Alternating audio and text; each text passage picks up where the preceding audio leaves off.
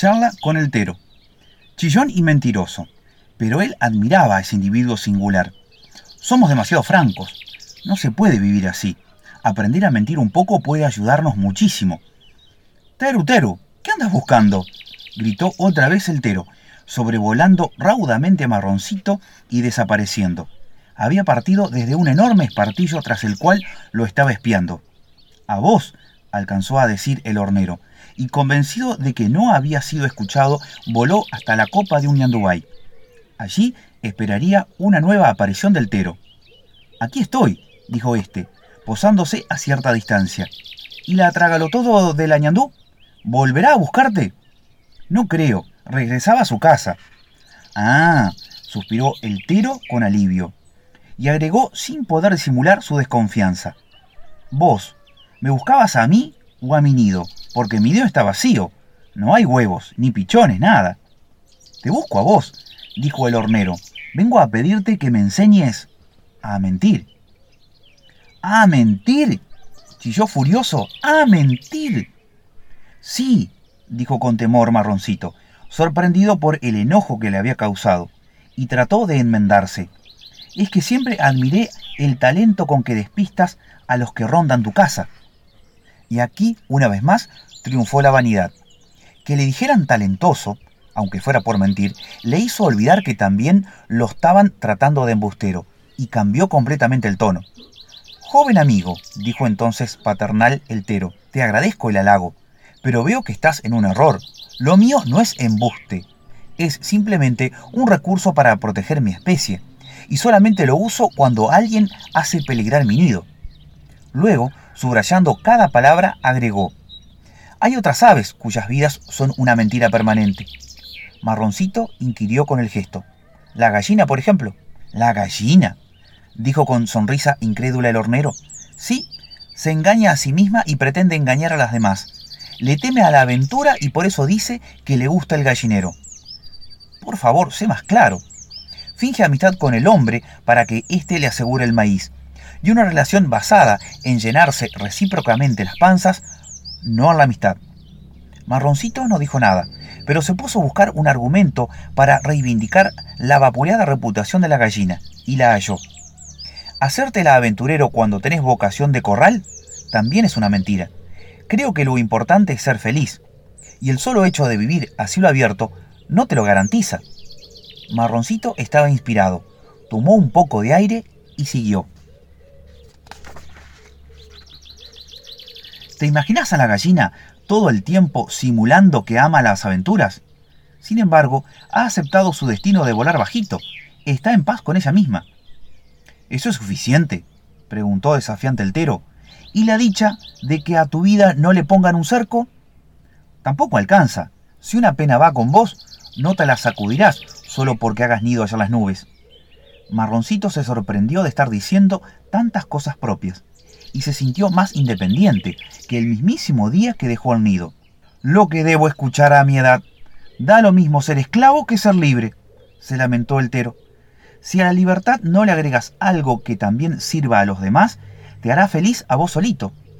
No entiendo, quiso hacer creer el Tero, con un hilo de voz.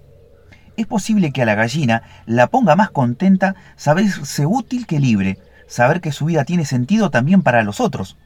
Basta, basta, por favor, suplicó el Tero. Pero Marroncito necesitaba redondear la idea. La libertad, sin otra cosa, es casi, casi una forma disimulada del egoísmo. Los teros, cuando enferman, inclinan la cabeza hacia abajo y a un costado, dando una conmovedora imagen de desdicha, y este cuadro ofrecía el nuestro. A Marroncito se le mezclaron los sabores, el de su triunfo con el de la pena, porque le causaba la tristeza del tero, y de la que se sentía responsable. Se hizo un silencio largo, doloroso. El hornerito iba a intentar una frase piadosa cuando el tero le ganó de mano. La culpa es mía, dijo francamente. Apenas se lo escuchaba. Cuando se tiene una convicción hay que cuidarla. Me has hecho dudar, joven amigo. Eso es terrible. Luego de un suspiro profundo continuó. Es peligroso exponer al juicio de los demás una verdad en la que siempre creíste. Por ahí terminás descreyendo totalmente de ella. Para muchos puede ser fatal. En ese instante, un muchacho a caballo atravesaba el campo. Va en dirección a mi nido, dijo el tero. ¿Y vos no vas a intentar nada? reclamó con desesperación el hornero.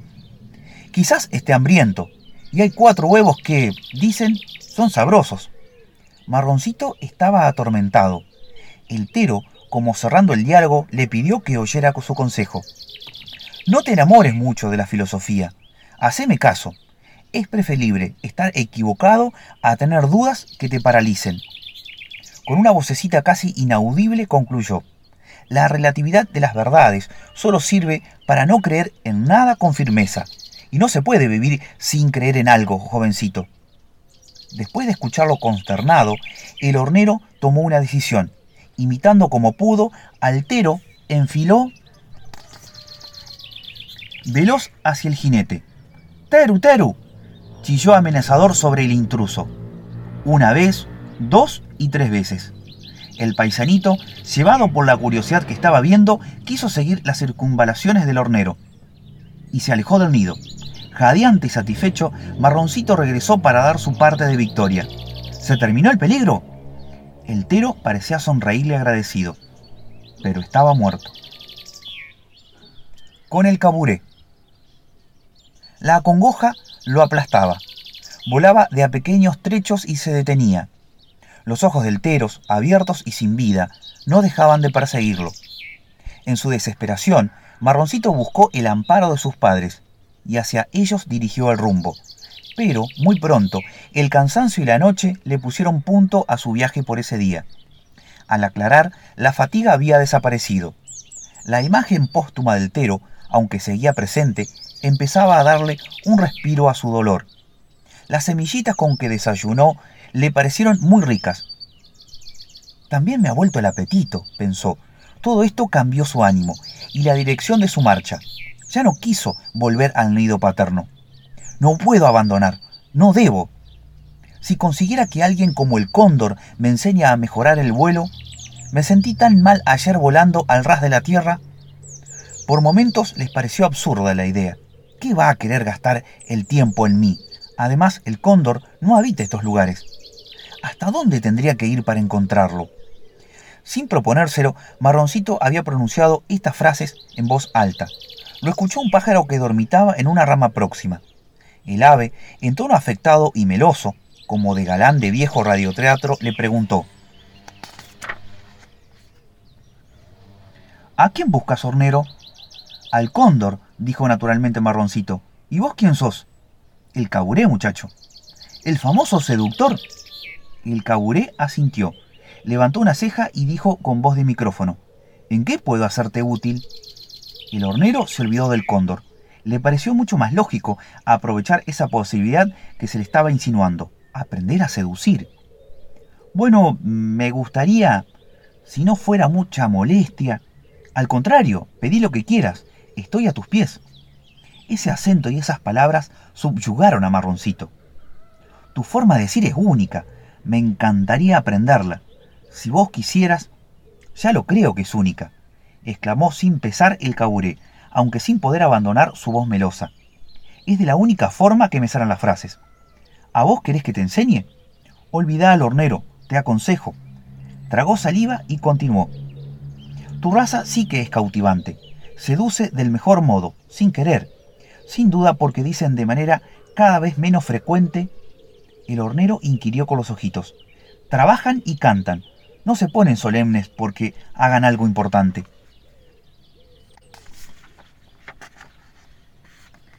Estimulado por la atención con que era escuchado, el caburé siguió. El mi oficio es un tormento diario. La revelación sacudió al hornero. Sí, hijo, una cosa es seducir sin querer, o cuando se te antoja y tienes ganas. Otra muy distinto es estar condenado a hacerlo. Trabajar de conquistador debe ser la tarea más pesada, aunque yo, por lo menos, lo hago para sobrevivir, mientras que otros... Respiró profundamente y dijo, otros seducen por vicio, creería que hasta sin ganas, solo por satisfacer su vanidad. Dijiste que vos lo hacés para sobrevivir, recordó Marroncito.